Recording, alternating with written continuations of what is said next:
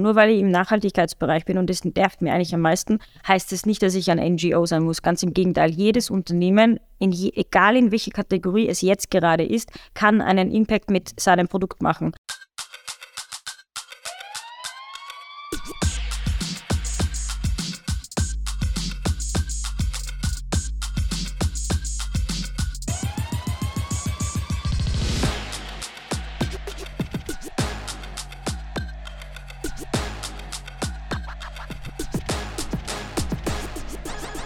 Hallo bei uns in der Handelszone. Mein Name ist Rainer Will und mein heutiger Gast ist Viktoria Neuhofer. Viktoria ist CEO und Gründerin des Startups Damn Plastic. Liebe Vicky, vielen Dank, dass du uns heute im Handelsverband besuchst. Herzlich willkommen. Dankeschön, freut mich sehr, dass ich da bin. Wir beide kennen uns ja schon länger, aber darauf kommen wir dann später noch zu reden. Ja? Unter anderem habe ich auch Fragen zu dir und deinem Werdegang heute, dem Gründen an sich und natürlich wollen wir alles zu deinem Startup Damn Plastic wissen. Bei unserem Wordrap erfahren wir schnell und unkompliziert über dich und über deine Person, wie du dein Leben siehst und was dir wichtig ist. Bitte beantworte meine Fragen so kurz und knapp wie möglich. Startklar. Ja, total startklar. Super. Meine meistgenutzte App am Handy ist E-Mail, Gmail. Gmail. Meine Freizeit verbringe ich am liebsten mit meinem Laptop. Ein perfekter Tag endet mit einer guten E-Mail. Und ohne Laptop bei Ihnen waren? Jetzt muss ich wirklich überlegen, weil das ist so mein Hauptleben. Nein, ich, bin, ich verbringe auch meine private Zeit gerne mit meinem Freund. Alles klar. Mein absoluter Lieblingsfilm ist? Mein Lieblingsfilm? Das hat mich noch, das, das letzte Mal hat mich wer im Kindergarten gefragt. Naja, schau, jetzt wollen wir mal genau wissen, was du tickst. Ich, ich mag so Dokumentationssachen, so Explained, Explained Geld, Explained Mind, sowas schaue ich voll gern. Und sonst serienmäßig muss ich wirklich sagen Vikings. Ah ja. Erfolg bedeutet für mich? Glücklich sein mit dem, was man macht und trotzdem vorangehen können. Fein, dann sind wir schon beim Start. Liebe Victoria, erzähl uns doch bitte, wo du herkommst und welche Stationen du bis jetzt in deinem Leben so durchlaufen hast. A short Story oder Long Story? Wie viel Zeit hast du? Short. ich habe viele Fragen. Also geboren bin in Salzburg, ich habe dann aber äh, durch die Firma meiner Eltern, die Firma Neuhoferholz, sie produzieren Profilleisten und Zubehör für Boden, Wand und Decke weltweit, ähm, war das klar, dass ich eigentlich da hinziehen muss, wo meine Eltern es so wollen. Dementsprechend hat meine Mama im Osten den Bereich für die Firma Neuhofer übernommen und ich bin mitgegangen. Also bin in Krakau in Polen aufgewachsen, bis ich dann 14 war und dann war es klar, Holztechnik ab in die HTL. Dann bin ich wieder umgezogen nach Mödling, habe da die Holztechnik absolviert und gleich danach angefangen zum Studieren und parallel zu arbeiten. Also es war jetzt nicht so der Wunsch meiner Eltern, wobei die Mama wollte, dass ich studiere, der Papa ja so, na, Zeitverschwendung. Komm in die Firma und was der jeden Tag 20 Stunden, das ist besser studieren. Es war mir aber trotzdem wichtig und so haben wir einen Kompromiss gefunden. Kompromiss halt indirekt Vollzeit arbeiten, bedeutet beim Papa so 80 Stunden Minimum und zusätzlich Vollzeit studieren. Das heißt, ich habe so drei Jahre meines Lebens damit verbracht, zwischen Wien und Salzburg in der Nacht zu pendeln, habe meine Schulbücher vorgelesen und aufgenommen und beim Fahren abgehört, damit ich halt die Prüfungen schaffe. Und dann früh 7.30 Uhr erster Kurs und zurück wohl nach Salzburg in die Firma. Das war so mein Anfangsstart in meiner Business-Karriere. Wobei ich schon sagen muss, dass ich immer, seitdem ich aufgewachsen bin, eigentlich meine Schule geschwänzt habe für Messen oder halt wichtige Kundentermine, da hast du immer dabei sein müssen, Jahresgespräche oder so. Als Kind habe ich mir immer gedacht, was tue ich denn da? Warum nehmen sie mich dann da überall mit? Ich verstehe ja eh die Hälfte nicht. Aber es war jetzt im Nachhinein, muss ich sagen, die beste Schule, die ich gekriegt hätte, also die beste Vorbereitung. Vor allem merke ich das eben seitdem ich mein eigenes Startup habe, weil ich mit Leuten in meinem Alter mitrief und sehe, wie die denken oder wo, wo sie scheitern, wo ich immer denke, sehr kurzen Sprung sozusagen. Warum denken die denn nicht dran und an solche Sachen? Also erst jetzt fange ich es erst richtig an zu schätzen. Das heißt aber praktisch, dass das äh, Familienunternehmen die massiv geprägt hat Definitiv. im unternehmerischen Denken von Beginn weg. Und wie hat sich dann eigentlich zur Startup-Gründung gebracht? Weil du hast schon beschrieben, dein Vater wollte unbedingt, dass du gleich äh, in der Firma anfängst und dort einfach die Karriere am besten mit 20 Stunden am Tag absolvierst hast dann aber doch nach deiner Ausbildung einen komplett anderen Weg eingeschlagen. War es erforderlich oder war es einfach äh, für dich versteckter Wunsch, Innovation in einem jungen Unternehmen aufzubauen, mit weniger Wurzeln? Äh, das, ich, ich, hätte mir das vor drei Jahren noch nicht vorgestellt, dass ich mich selbstständig mache. Also für mich war immer, mein ganzes Leben war gesteuert mit, das ist die Familienfirma, das ist das, was du willst. Und es ist nicht so, als würde ich die Firma nicht lieben. Aber es war bei mir ist immer so, ich habe ständig neue Ideen, ich brauche ständig was Neues, ich möchte ständig was entwickeln und ich möchte das, so jetzt klingt, ich möchte, dass das nach meiner Schnauzen läuft. Und wenn sich zwei Alpha-Tiere in einem Unternehmen treffen, dann ist es nicht immer leicht. Und ich habe nicht alles realisieren, realisieren können, was ich wollte, beziehungsweise nicht in einem Format, das ich wollte. Und so war das dann, dann wo die Uni dann vorbei war. Ich habe dann nur mal studiert, Entrepreneurship und Innovation in Liverpool, das habe ich dann auch parallel gemacht. Nachdem das weg war, und du kommst am 22. Dezember nach Hause, machst automatisch deinen Laptop auf und denkst dir so, okay, du musst jetzt was für die Uni machen. Und dann kommst du aber drauf, es ist eigentlich schon vorbei, du hast nichts mehr. Dann kam die Frage, was tue ich jetzt? Und das war genau der Moment, wo ich gesagt habe, ich möchte jetzt nicht unbedingt irgendwo hinfahren und nichts tun oder fortgehen oder mich, also es war nicht so mein Ding, sondern ich wollte einfach nebenbei was machen. Und das nebenbei was machen hat angefangen mit Programmieren lernen, Dropshipping, alles, was ich sozusagen nebenbei neben der Firma hätte machen können, realisieren können mit der Kreativität. Das war für mich wichtig, dass das dann ein Startup wird, wie der Plastik und dass das so schnell nach oben geht, das war mir natürlich nicht bewusst. Und es kam dann der Punkt, am Anfang habe ich das ja ähm, nicht wirklich so offengelegt, dass ich jetzt diese Idee habe und dass ich jetzt da ein Plastik mache. Das war nicht geplant. Das war ja so cool und mit meiner besten Freundin und jetzt tu das halt einmal, ich helfe dir dann. So ist das entstanden. Aber das, das ist dann mit deiner Freundin und äh, eigentlich ein rollender Start komplett ungeplant in dem Fall. Du hast schon erwähnt, dein Plastik, der Name. Wie bist du zum Namen gekommen und vielleicht erklärst du ganz kurz der Hörerschaft, was hat es inhaltlich damit auf sich, was für ein Problem löst ihr und mit wem hast du genau gegründet und das wäre spannend. Also die Idee von dem Plastik kam tatsächlich bei einem Festival um 4 Uhr in der Früh. War ziemlich gut drauf und es war halt schon fast hell und dementsprechend habe ich den ganzen Müll am Boden gesehen. Und ich habe gesagt, ich will einfach nicht feiern und so einen Dreck hinterlassen. Das will ich einfach nicht. Das muss ja anders möglich sein. Es muss Spaß und Nachhaltigkeit muss in Verbindung gebracht werden, damit es erstens wiederum Spaß macht und auf der anderen Seite auch mehr Menschen mit dem da etwas zu tun. Und der Name Damn Plastic war ursprünglich gar nicht Damn Plastic und da möchte ich vor allem auf den Namen eingehen. Es heißt nicht verdammtes Plastik. Es heißt Damn Plastic. Also im Englischen sagt man, das ist cool, das ist geil. Und für uns ist Kunststoff cool im Kreislauf, weil es eben da am nachhaltigsten ist. Also man kann es mit keinem anderen Material vergleichen. Äh, und das meiste ist halt doch nur Greenwashing und falsches Marketing. Äh, die, das Bewusstsein zu, generell zu Müll, sagen wir mal, oder zu, dieser, zu diesem Mikroplastik, was, man, was so in aller Munde ist, kam durch meine Krankheit. Also ich war lange krank, ähm, aber weil ich so ein hyperaktives Kind bin, hat man das lange keiner geglaubt, bis es halt richtig schlimm geworden ist. Und Ärzte konnten mir nicht helfen und somit habe ich mich damit angefangen zu beschäftigen, was stört mir denn, also was tut meinem Körper nicht gut. Und das war zum Beispiel eben die Chemie im Shampoo, ähm, die Chemie in der Zahnpasta, in den Parfums, Bodylotion, was auch immer, was wir, was wir trinken, was wir essen. Und ich war dann schon so blöd, ich habe sie ja überall gesehen. Ich habe ja nicht mehr wegschauen können. Das war so, da ist was drinnen, da ist was drinnen, dort ist was drinnen. Oh mein Gott, wie kriege ich es weg? Und so kam die Idee dann von diesem Festival, plastikfrei zu machen oder gesund zu machen, ein eigenes Store-Konzept.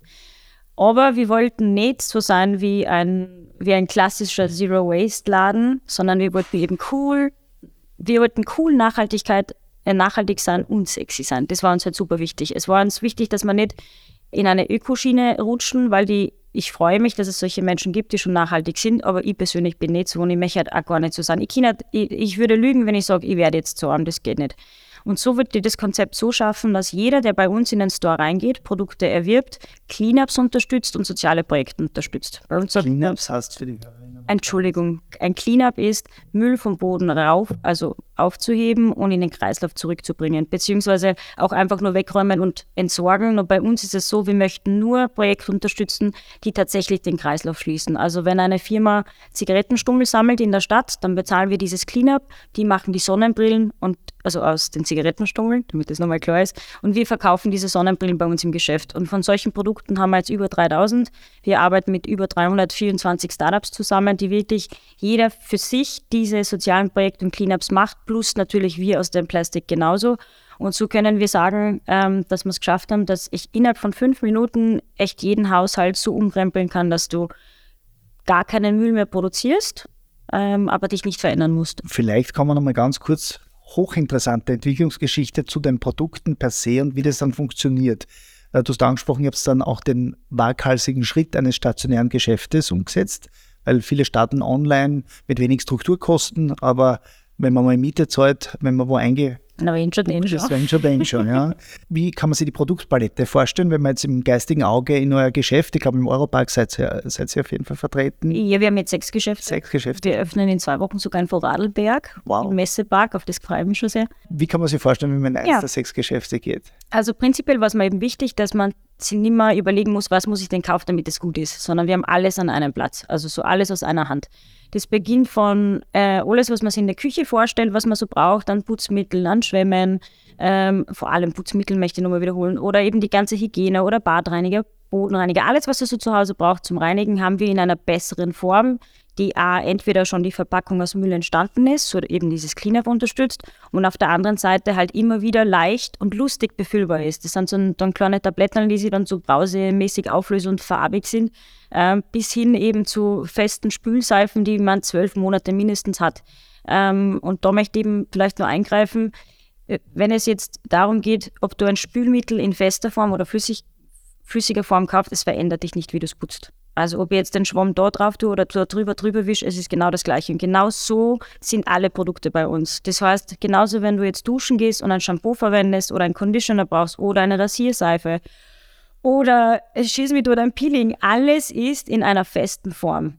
Und es, du verwendest es gleich nur, es ist gesünder, es hat keine Chemie drinnen, es ist auch fürs Abwasser besser und für dich als Körper, vor allem für deine Leber, die alles entgiften muss, ist es viel besser. Und das sind für mich so einfache Umstellungen, wo ich sage, easy nachhaltig, cool, wenn es jeder machen würde. In Wien wären es dann pro Tag über 8 Millionen Plastikflaschen weniger, zum Beispiel, wenn man nur Shampoo umstellen würde. Das muss man sich mal vorstellen, auf der ganzen Welt halt, wenn man das rausbringt.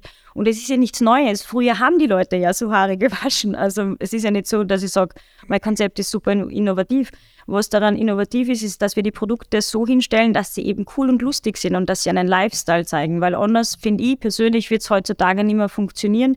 Weil A, das Wort Nachhaltigkeit geht jedem am Arsch, darf ich sagen?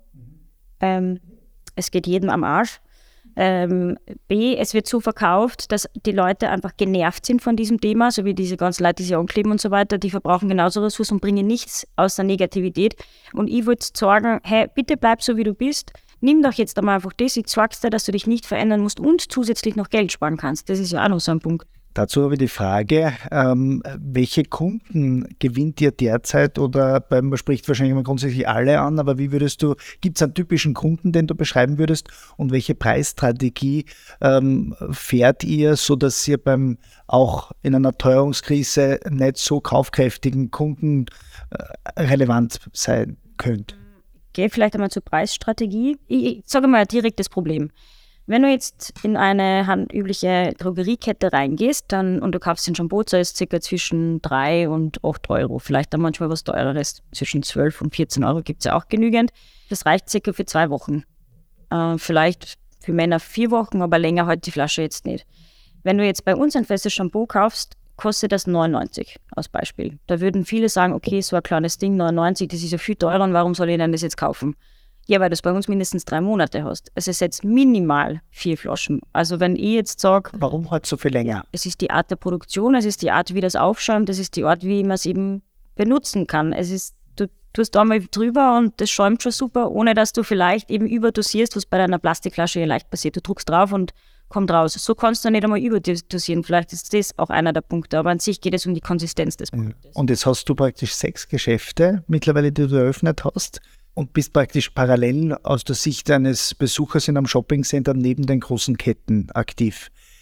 Gibt es Kooperationen auch mit den Unternehmern, weil es für die wahrscheinlich eine Portfoliostreuung sein kann, dass man für deine Kunden im Shop quasi auch selbst was anbietet? Gibt es da Kooperationen oder ist es eher nicht so ausgeprägt bis dato? Schon, definitiv. Also die Anfrage war ehrlich gesagt schon nach dem dritten Monat dann, auch seitdem ich mein Geschäft habe. Es war, ich komme ja, wie gesagt, aus der Baumarktbranche. Für mich gibt es nichts anderes wie einen POS-Aufsteller, den man befüllen muss. Und so habe ich natürlich auch einen den Plastic POS-Aufsteller, der so die Grundartikel eben wie Putzmittel, Hygiene, Beautyartikel ähm, oder On-the-Go-Artikel wie Boxen und Flaschen beinhaltet. Ähm, es war noch so, dass ich am Anfang dachte, soll ich das gleich machen oder soll ich erstmal Marke geil machen? Weil ich will ja nicht, dass dann sozusagen das untergeht. Entsprechend haben wir jetzt ein bisschen gewartet, aber es gibt schon weiß ich nicht, wie genau ich das sagen darf, es gibt schon äh, Verträge, es gibt schon die nächsten Schritte, die dieses Jahr noch umgesetzt werden, weil das Ziel von uns ist ja, dass du jetzt nicht nur dieses Produkt kaufst, sondern je mehr von solchen Impact-Produkten, wir nennen sie ja gar nicht Zero-Waste-Produkte, sondern je mehr von diesen Impact-Produkten, die tatsächlich einen etwas tun im Hintergrund eingesetzt werden, desto schneller kommen wir ans Ziel, nämlich, so wie wir es halt bei den Plastik sagen, die maximale Müllreduktion mit dem minimalsten Aufwand, wenn es haben kannst. Das ist so mein Ziel und da kommen wir hin. Und dementsprechend möchte ich das natürlich streuen. Also da gibt es für mich ja kein Konkurrenz, Konkurrenzdenken, sondern ich glaube, da denkt man alle an das gleiche Ziel. Und wenn wir das nur cool verpacken, dann wird es eh nebenbei gehen, ohne dass wir es eigentlich merken. Das wäre so meine Vorstellung. Total hehres Ziel und ich finde es so super, dass du das so lebst einfach und damit mit jedem einzelnen Kunden, jeder Kundin, die bei euch äh, shoppt, auch was bewegst und zwar das wirklich in einem nachhaltigen Ausmaß. Wir nennen die Leute Green Couch Potatoes. Du kannst bei uns passiv nachhaltig sein. So soll es sein.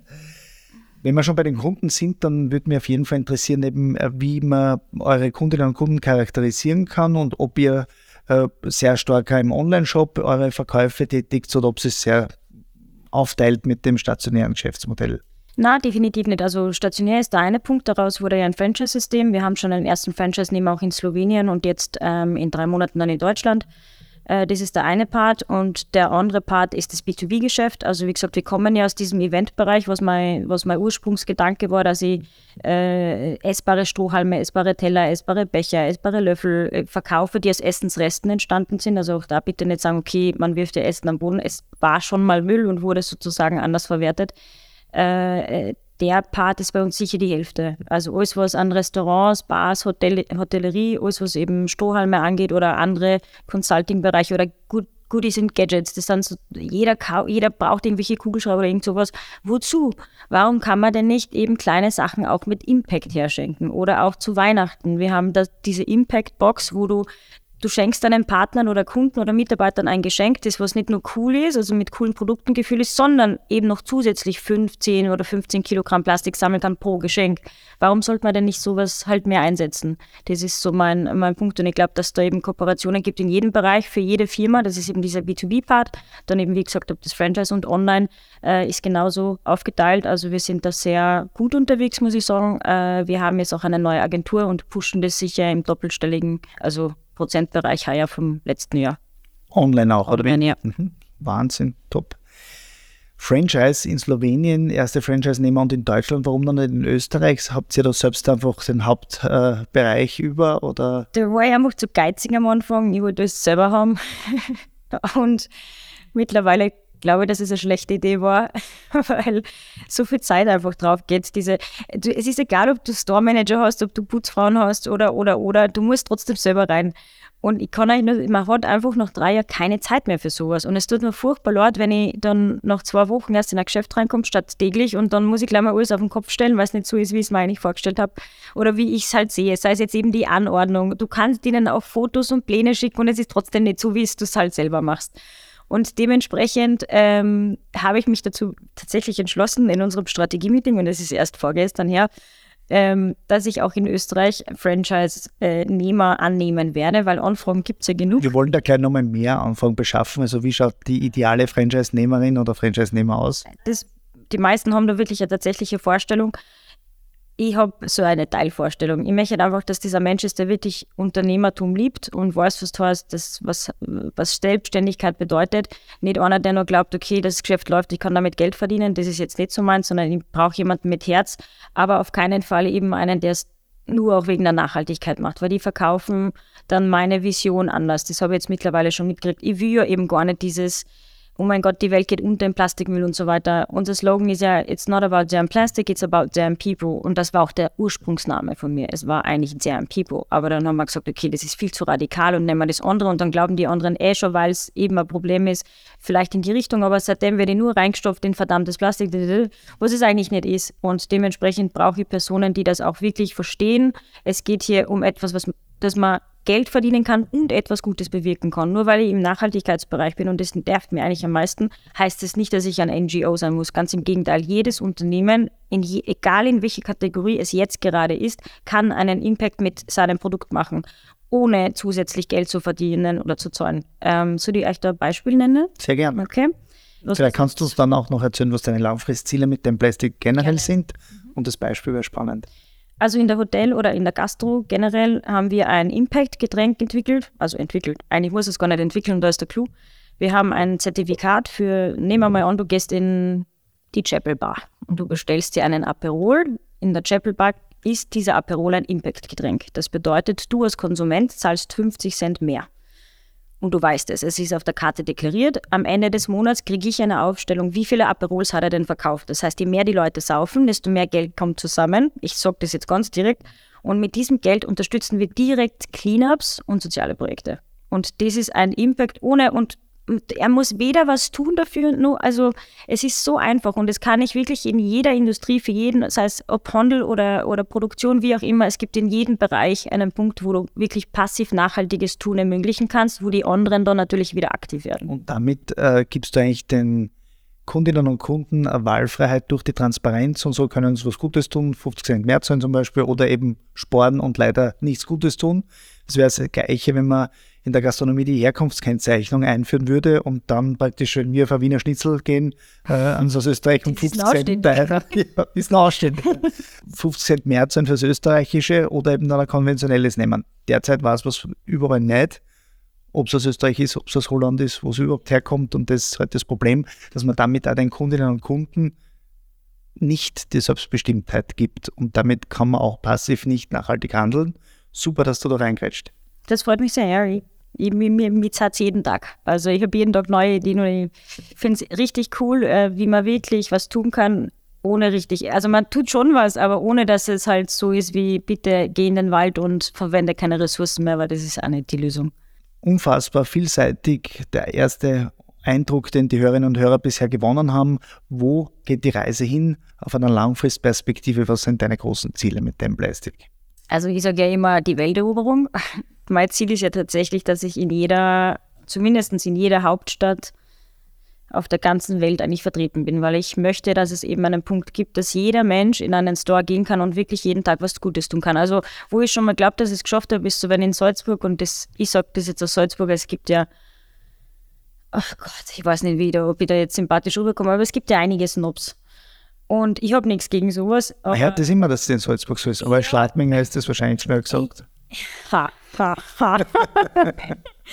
es ist einfach so, wenn so ein Mensch reinkommt in den Store und sagt so, hey, ich bin gestern äh, mit dem Privatjet geflogen und was kann ich denn jetzt halt Gutes tun? Welche Projekte kann ich mit welchem Projekt unterstützen? Dann denke ich mir so, dann, dann hat man es jetzt nämlich echt verstanden, weil dann, es geht mir gar nicht um die Gewissensbisse. Es geht mir darum, dass man weiß, okay, jetzt kann ich trotzdem was Gutes tun. Und eigentlich braucht ihr einen Rucksack. Warum soll ich denn einen normalen kaufen, wenn ich einen Rucksack kaufen kann, der super hochwertig ausschaut und du gar nicht checkst, dass das irgendwann einmal Müll war und hier etwas Gutes tust. Und das ist halt so für mich so, wenn eben solche Leute kommen und die kommen immer wieder, dann zahlt mir das. Und so möchte ich das in, wirklich auf der ganzen Welt, in jeder Stadt, möchte ich so eine Möglichkeit haben, dass man jeden Tag passiv Müll sammelt und soziale Projekte unterstützen kann. Und das gleiche halt B2B und B2C, ist ja klar. Und alle Hörerinnen und Hörer kann ich nur anregen, es dir nachzumachen. Kommen wir noch zu einem Stück weit anderen Thema, das aber gleich wichtig mindestens ist, nämlich äh, unterschiedlichste Studien zeigen, dass Frauen während ihrem Gründungsprozess es deutlich schwieriger haben als Männer. Female Startup Funding Index sagt zum Beispiel, dass im ersten Halbjahr 2022 ganze 90 Prozent des Finanzierungsvolumens an männliche Gründungsteams gegangen sind. Hast du das auch bemerkt? Wie siehst du das Thema Frauen beim Gründen? Äh, bestehen da ganz besondere Schwierigkeiten? Was soll sich da ändern? Wo soll man ansetzen? Oder kannst du das nicht bestätigen? Ich kann es teilweise bestätigen, aber ich gehöre nicht zu den Frauen, die sich darum scheren oder so. Also ich denke mal so, entweder du machst dann, es ist halt so, wie es ist. Natürlich finde ich es super, wenn man sich für gewisse Dinge einsetzt, aber da geht auch so viel Zeit verloren, wenn man da jetzt anfängt zum Gendern. Ich kann dieses Thema nicht hören und es macht mir eigentlich unrund. Und ich, ich persönlich äh, glaube es nicht, weil wenn man es wirklich will und du eine gute Idee hast, dann ist es wurscht, ob du männlich oder weiblich bist. Ein Startup zu gründen ist einfach schwierig. In den letzten drei Jahren mit unseren Superkrisen und Corona war es natürlich nur schwieriger. Und ich hätte jetzt nicht gesagt, dass ich weniger Chancen gehabt habe als ein Mann, nur weil ich eine Frau bin. Ähm, ich habe eine Bank, die mich unterstützt, obwohl ich Brüste habe. und da war es gar nicht schwierig. Ich bin da reinspaziert, habe mein Konzept vorgestellt und habe gesagt, jetzt schaut es so aus, ich möchte fünf Geschäfte aufsperren, wie tun wir da, wie viel Geld kriege ich denn? Und innerhalb von einem Tag habe ich eigentlich ein Geld auf dem Konto gehabt, was ich ausgeben habe. Ähm, fürs Gute natürlich, ist ja klar. Aber ähm, ich kriege das schon mit von, von vielen in dieser Branche, die was sich halt ein bisschen aufregen, vor allem in speziell in der Tech-Branche, dass sie glauben, sie kriegen weniger oder sind benachteiligt. Kann, weiß ich nicht, ob es so ist oder ob es daran liegt, dass generell diese Einstellung von den Frauen schon da ist und sie sich selbst ein bisschen so in der Richtung positionieren. Natürlich nicht alle, bitte, ich weiß, dass, das, äh, dass viele das jetzt ja, eher negativ auffassen, aber das ist halt einfach meine Meinung. Ich habe seit klein auf gelernt, dass ich mich durchbeißen muss. Ich komme aus einer Männerbranche, aus kleine, zierliche Frau. Ich bin da sowieso am Anfang, ich habe mich nur beweisen müssen, sei es jetzt eben auf Präsentationen oder durch mein technisches Wissen. Das kann ich definitiv bestätigen, dass ich mehr machen musste als ein Mann in der Branche, weil der von Haus aus da akzeptiert worden ist. Aber es ist auch eine männliche äh, Domäne und nach zehn Jahren, nachdem ich ja doch beim Papa ja zehn Jahre drinnen war, habe ich mir nicht nur einen Namen gemacht, sondern bin jetzt als Experte gefragt ständig und das macht mich schon stolz. Und das war halt vielleicht dass man nur vom Ersteindruck. Nicht so lange, sobald du deinen Mund aufmachst, ist es, glaube ich, wurscht. Aber einfach nur der Erstaufdruck, bevor sie dich kennen, dass du eben dieses Mädchen bist. Aber im Startup-Bereich würde ich sagen, es ist so diversifiziert. Es gibt so viele Ideen, dass es eigentlich unfair wäre zu sagen, dass im Startup-Bereich das Gleiche gelten würde. Also ich glaube schon, dass es eben sehr, es ist einfach industriebestimmt, wie es rüberkommt. Aber Startup ist ein Startup und es ist so breit gefächert. Also wenn du das willst und kannst, dann ist das wurscht. Ist jetzt. Hochinteressant und äh, spannende Meinung, finde ich großartig. Äh, möchte äh, noch einen Schritt zurückgehen, weil ich da Parallele bei uns sehe. Ich habe Hotel für Möbel- und Innenausbau gemacht in Hallstatt, fünfjährig, auch äh, Tischlergesellen-Ausbildung dort und es waren bei 32 äh, Klassenkolleginnen und Kollegen 31 Kollegen, ein Mädchen. Wie war es bei dir in Mödling? Du hast ja die Holz, äh, Holztechnik-HTL gemacht, genau. Ja, das war bei mir nicht anders. Ich war auch die Einzige im Sägewerk. Aber Alle Finger sind noch dran. Alle Finger sind nicht dran. Ich habe tatsächlich Narben und solches. Es sind natürlich ein paar Sachen passiert, aber eher durchs Downhill-Fahren. also wir waren am Anfang drei Mädels von äh, auch 31 Personen. Jetzt hat sie ziemlich schnell ausgesickert und in der fünften waren wir nur mehr zu fünft. Ein Mädchen, vier, vier Männer. Also ja. Du bist vieles gewohnt, kann man sagen. ja, und ich war, ich war aber nie ein typisches Mädchen, das muss ich schon dazu sagen, auch wenn ich jetzt nicht so männlich ausschaue. Ich war, also Puppen oder so, das hat mich nicht interessiert. Ich war schon immer nur so am Basteln und Holzstickeln und da was da und was dann. Also, das war schon meine Welt, kann ich schon bestätigen. Und der Weg ist auch spannender. Jetzt sprechen wir über die spannendsten Startups in Österreich und du hast im Herbst 2022 beim European Retail Startup Night Event den ersten Platz gewonnen. Gratuliere noch einmal dazu. Sehr verdient, wie wir finden. Wie ist es euch dann seitdem gegangen? Das heißt, was waren die letzten Monate eigentlich die bestimmenden Faktoren in der Teuerungskrise? Und was uns auch besonders interessiert, ist natürlich, wie wirken solche Events? Du warst ja bei zwei Minuten zwei Millionen, hast dort gepitcht. Wie ist du dort dann, dann auch gegangen? Das ist vielleicht noch spannender zu fragen, weil viele sehen es im Fernsehen wissen aber nicht, was ist der Effekt danach, was steckt dahinter. Man hört so vieles. Also fangen wir mal mit, der, äh, mit dem Preis an vom letzten Jahr. Was natürlich für uns wichtig war, ist, dass wir mal zeigen, dass wir eben retailfähig sind und nicht nur für unsere eigenen Geschäfte, sondern eben Produkte entwickelt haben, die eben im Speziellen eben für die Handelsketten ähm, beziehungsweise im B2B einfach Fuß fassen, damit wir uns breitstreuiger aufstellen. Ich kann nicht sagen, dass uns diese fünf Lockdowns äh, nicht geschadet haben. Also es war ultra schwierig, alles zu zahlen, Miete, Mitarbeiter zu zahlen. Wir haben keine Förderungen bekommen bis jetzt und kriegen noch keine, also ist alles abgelehnt worden. Dementsprechend äh, war das hart, aber ich glaube, wir haben gesagt, dass wir eben nicht still sitzen, sondern eben neue Produkte entwickeln und deswegen haben wir, glaube ich, damals gewonnen oder bin mir ziemlich sicher, dass es einer der Gründe ist, weil wir anstatt still zu sitzen, viel Geld in die Hand genommen haben, um Innovationen voranzutreiben und eben diese Produktentwicklungen zu ermöglichen. Bei zwei Minuten zwei Millionen ähm, kann ich nur sagen, äh, was mir ein bisschen stört, ist, du nimmst das so viel früher auf, als es ausgestrahlt wird. Dazwischen passiert so viel, so dass nach diesem Zeitpunkt glauben die Leute, du bist auf dem Status wie in der Sendung. Bei uns in der Sendung war es ein Geschäft oder zu, weiß nicht, ob es ein zweites das Linz auch noch geben, schon gegeben hat, keine Ahnung. Aber es war innerhalb von einem Jahr wie fünf Geschäfte mehr gehabt, aber Franchise-Geschäfte gehabt und einen Online-Shop und und und. Es waren so viele Sachen mehr und trotzdem bist du bewertet zu dem alten Standpunkt quo. Ähm, das nervt mich. Ähm, beziehungsweise war halt uncool und auf der anderen Seite glaubt dann jeder, wenn du Erfolg hast, dass du nur Erfolg hast wegen dieser Sendung. Da kann ich mal definitiv sagen, das ist nicht so. Ähm, Punkt eins, wir haben kein Investment angenommen, aber wenn man das in der Sendung sieht, Äh, hinter den Kulissen schaut es dann ganz anders aus, was man macht, was man nicht macht. Äh, bei gewissen Startups hat man sich gar nicht gemeldet. Auch da habe ich Freunde, die auch bei der Sendung waren. Auf der anderen Seite mh, mm, bin ich der Meinung, dass man einen Investor nur dann ans Boot holen muss, wenn er wirklich auch nicht direkt jetzt das Wort operativ, aber einer, der halt nicht nur derjenige ist, der das Geld sehen will und jede Woche einen Report haben will, sondern tatsächlich an der Gestaltung und halt mit seinem Know-how auch unterstützt.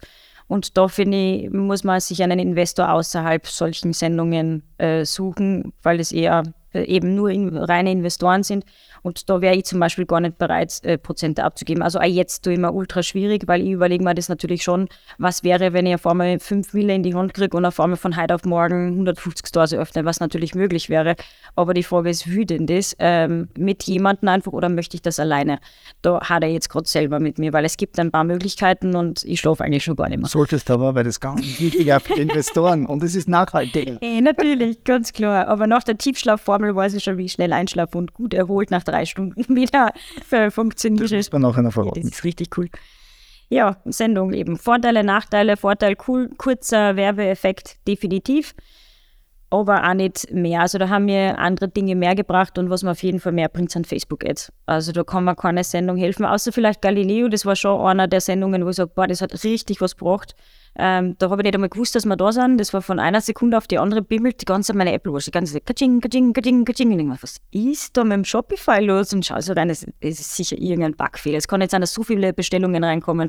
Aber es war dann tatsächlich so, dass ich erst am nächsten Tag erfahren habe, dass wir auf Galileo waren und dementsprechend so oft bestellt worden ist. Also es waren schon echte Bestellungen da hat es wirklich einen Effekt gehabt. Also, heißt das, dass der deutsche Markt noch einmal attraktiver sein könnte oder waren das Bestellungen aus Österreich, die zufällig den Deutschland-Channel drin gehabt haben? Äh, nein, ich glaube definitiv, es kommt ja auf die Reichweite der Sendung an. Ich meine, Galileo ist schon eine Nummer, das kann man mit, äh, so leid es mir tut, mit zwei Minuten, zwei Millionen nicht vergleichen oder mit Shark Tank. Das ist was anderes, wenn ich jetzt noch, und wir haben auch eine Anfrage bekommen eben aus den USA von den Shark Tanks, ob wir kommen wollen. Ihre, ja voll, ihre, voll cool.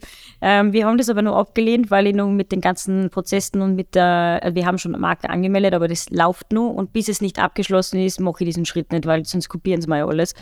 Aber äh, solche Sendungen, das ist, das, da kannst du wirklich von heute auf morgen riesig werden. Das ist definitiv so. Und da finde ich einfach Österreich, so schön es ist und so, so, so toll es ist, auch in Österreich zu gründen, ist es halt nicht so American Big Dream. Ne? Das kann man nicht, das darf ich glaube ich so ehrlich sagen, dass man das nicht vergleichen darf. In der Handelszone darf man alles ehrlich sagen. Das Sehr ist eine freie und überparteiliche Verhandlung, ja. kann keiner was tun. Ja, Hauptsache wir setzen uns an, dass wir einen Impact machen gemeinsam. Das so wäre schon cool. Das freut mich auch und umso mehr der erste Platz bei der Retail Startup Night und ruft euch viele an, auch hier teilzunehmen, auch als Retailer. Innovationen kommen oft auch von außen und das sieht man bei dem Plastic. Abschließend hätte ich noch die Frage an dich. Hast du einfach umsetzbare Nachhaltigkeitstipps für die Zuhörerinnen und Zuhörer? Ins Geschäft kommen? Ja, Eigenwerbung, Hashtag. Nein, egal ob es jetzt in meinem Geschäft ist oder wo, ob man es online woanders äh, bewirbt. Ich würde tatsächlich mir überlegen, ob man nicht fünf Produkte jetzt gleich ändern könnte. Natürlich das, was wir da haben und aufbrauchen, eh ganz klar. Aber dann tatsächlich starten mit einem, mit einer Putzalternative, wo du nur eine Flasche brauchst und einfach nur nachfüllst mit Tabs, die man, man verwendet ja auch Tabs für den Geschirrspüler jeden Tag. Warum denn nicht für Glasreiniger, Bodenreiniger oder Küchenreiniger? Das ist genau das Gleiche. Und das macht wirklich ja Spaß. Also so nebenbei. Und das gleiche halt wirklich im Bad. Also das klassische Rasierseife, Bodylotion und Shampoo, das sind so, oder Conditioner vielleicht nur für die Frauen. Aber das sind so die vier Produkte, die wirklich von heute auf morgen so viel Müll einsparen würden, ohne dass man sie echt verändern muss. Also so primitiv gesagt, aber. Danke für die Tipps.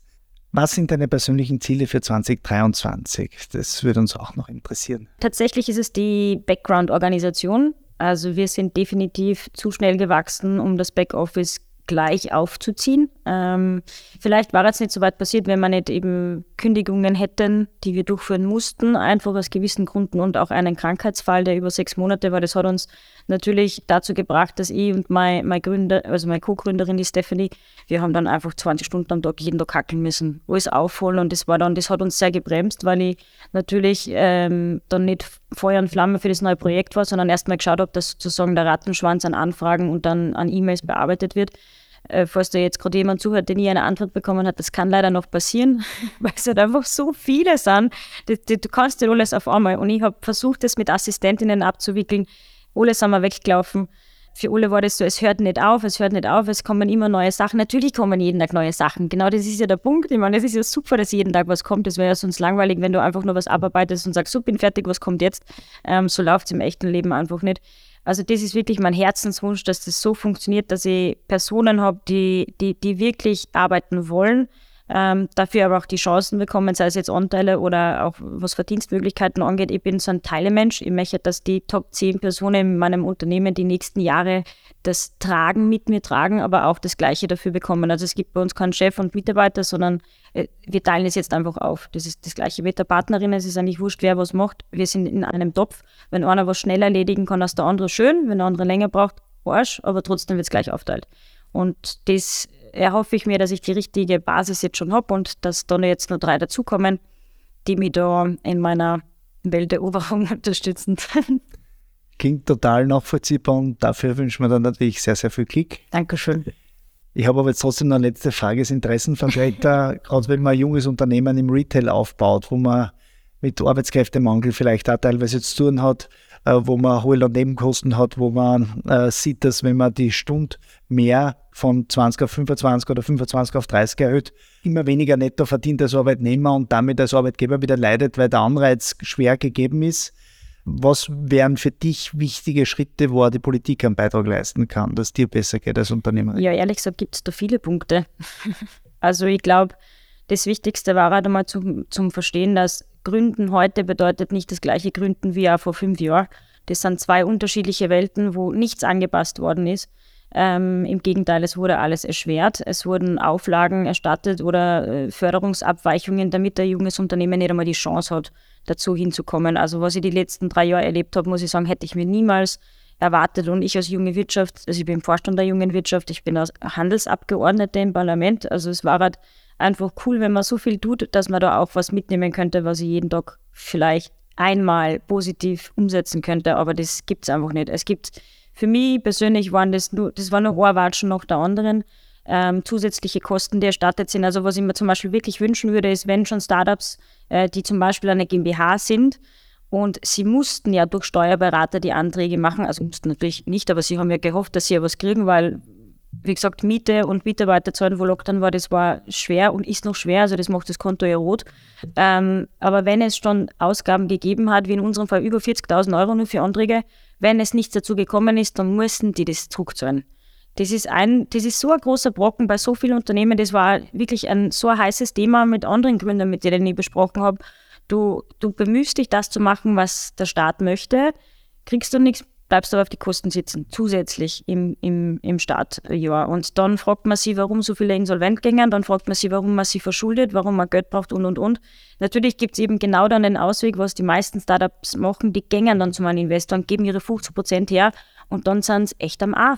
Die meisten, das muss man einfach so sagen, man muss aufpassen, wenn man gemeinsam in einer, einen GmbH-Vertrag hat oder in einem Unternehmensvertrag, das ist wie heiraten. Wenn du den Falschen ins Bett lässt, dann bleibst du nicht nur sitzen, sondern meistens kickt er dich raus, fällst am Boden und dann äh, bist der Unternehmer los. Und da kenne ich wirklich Geschichten wie Sand am Meer. Und damit das nicht notwendig ist, wenn schon ein Unternehmen, ein, ein Gründer, junges Gründerunternehmer-Team da steht und sagt, ich habe keinen anderen Ausweg mehr, ich habe alles richtig gemacht und ich kann das sagen, das hat Potenzial. Also das ist schon für mich so ein Punkt, das muss man schon beweisen können. Schau mal, das und das kann passieren, wenn ähm, wenn diese Möglichkeit besteht, dass man nicht gleich sagt, ich muss die Hosen ausziehen und einen Fremden einlassen, sondern vielleicht gibt es doch eine Bank, vielleicht gibt es doch eine Förderung, was ein bisschen gezielter wäre und nicht so, wie es jetzt ist, ähm, dass es so breit gefächert für alle und entweder du fällst rein oder nicht. Und das ist so ein Friss- oder Stirb-Prinzip und das taugt man nicht. Da muss ich sagen, gibt es andere Unternehmensländer, wo es besser wäre zu gründen. Abseits der Covid-Förderungen, wo man als wachsendes Unternehmen mit immer mehr Filialen ja das Problem gehabt hat, dass man dann mit selben äh, Kategorien behandelt worden ist, mit fünf Filialen genauso wie mit zwei und dann oftmals gar nichts gekriegt hat. Äh, ihr durftet es gar nicht, ja. die neuen, oder? Ja, praktisch, ja. Ja, ja, ja. Und äh, beim Faktor Arbeit, Lohn, Nebenkosten und so weiter, seht ihr das auch bei wie vielen Mitarbeitern, die du jetzt schon hast? 18. 18, ja. Ja, es tut ultra weh, vor allem die Erhöhung heuer. Das ist, ich kann das auf die Preise nicht draufschlagen. Also wir werden definitiv äh, dieses Jahr schlechteres Ergebnis haben, weil ich kann die Produkte nicht nur teurer machen. Es ist ja ohnehin schon für mich schwierig, den Menschen Kosten zu überzeugen, genau, dass jetzt, das, das, jetzt, wenn wir nur mal das Shampoo angängen, dass das so lange haltet, dass du dir eigentlich Geld ersparst. Das ist in den Köpfen der Leute nicht drinnen. Die wollen immer das Billigste haben. Und so funktionieren dann andere Drogerieketten, die machen das gleiche Produkt, nur nicht in 120 Gramm, in 10 Gramm und verkaufen es um 1,50 und er glaubt dann tatsächlich, dass das halt besser ist, obwohl da die gleiche Chemie-Sache drinnen ist und nur unnachhaltig verpackt und dann halt es halt zwei, drei Tage. Aber das checkt der Konsument eigentlich nicht. Also ich habe es schon ohnehin in diesem Sortiment schwerer. Jetzt kommt zwar die Umstellung, aber das dauert halt noch. Also ich bin ja der, einer der Ersten, die da in diese Richtung gegangen ist. Ähm, ja, äh, zu den Kosten. Ich kann das nicht noch draufschlagen. Also ich frage mich dann, woher soll ich denn das Geld dann nehmen? Ähm, ich bleibe jetzt drauf einmal sitzen. So, so blöd das klingt. Das ist das Gleiche mit den Energiekosten. Du kannst nicht von heute auf morgen alle Produkte 2, 3 Euro teurer machen. Das geht nicht. Das weiß der Handel ganz genau, vor allem wenn es noch Produkte geht wie Milch. Letzte Woche habe ich eine Aufnahme gehabt mit ähm, dem Geschäftsführer von der Salzburger Milch. So arg was da für, was da eben zum Beispiel eben die 7%, wenn du die weiterschlagen müsstest im Handel, wenn du die Mitarbeiter hast, dann würde niemand mehr Milch kaufen, weil das so sensibel ist. Absolut. Und jetzt switcht dann in andere Bereiche total. oder äh, die Kaufzyklen nehmen extrem ab. Das heißt, man so wie man früher jede Woche mit Freunden fortgegangen ist oder in ein Gasthaus, geht man dann alle zwei Wochen und beim Einkauf ist das gleiche 21 Prozent in unserer Bevölkerung und damit jeder Fünfte muss sich ausschließlich auf lebensnotwendige Güter beschränken. Das heißt, wir sind nach wie vor in einer schwierigen Situation für die Haushalte und für die Unternehmen, weil die Kosten 100%. immer so stark durchschlagen. Also das, das, das betrifft die ganze Supply Chain. Es ist wurscht, in welcher Position man ist, so wie wir es jetzt haben, jeder schadet jedem. Also es gibt, es gibt kein gemeinsames Win-Win, damit wir da rauskommen, sondern ganz im Gegenteil, es gibt ein paar, die steuern und die freuen sich und alle anderen in der Kette ja, kämpfen gegeneinander. Ist schade, schade ist, aber ich kämpfe mit. Schade ist, du kämpfst mit und das ist gut so, das ist ein gutes Schlusswort. Danke, liebe Vicky, für den tollen, offenen und ehrlichen Einblick in dein Leben, in deine berufliche Welt, in die Geschäftsmodelle, die du vorantreibst, in dein Plastik. Und vor allem wünschen wir dir alles, alles Gute als Startup-Gründerin mit so einer Wahnsinnserfahrung schon in so jungen Jahren. Und ich bin mir sicher, ihr werdet es noch weit bringen. Ein Dankeschön auch an alle Zuhörerinnen und Zuhörer. Ich freue mich, wenn wir uns auch das nächste Mal wieder in der Handelszone hören. Bis bald, gesund bleiben, alles Liebe. Dankeschön. Danke dir.